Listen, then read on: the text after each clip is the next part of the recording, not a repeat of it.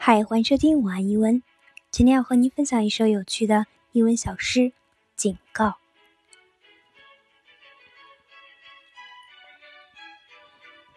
When I am an old woman, I shall wear purple, with a red hat which doesn't go and doesn't suit me. And I shall spend my pension brandy and summer gloves, sunny sandals, and say, with no money for butter.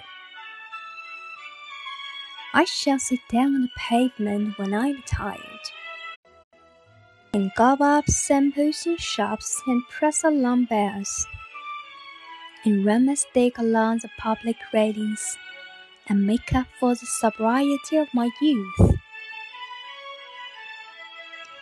I shall go out in my slippers in the rain and pick flowers in other people's gardens and learn to spit.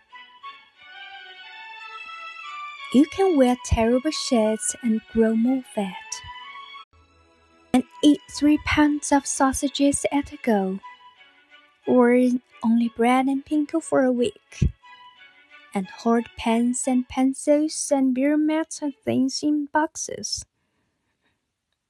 But now, we must have clothes that keep us dry, and pay our rent, and not swing in the street. And set a good example for the children. We must have friends to dinner and read the papers. But maybe I ought to practice a little now. So people who know me are not shocked and surprised.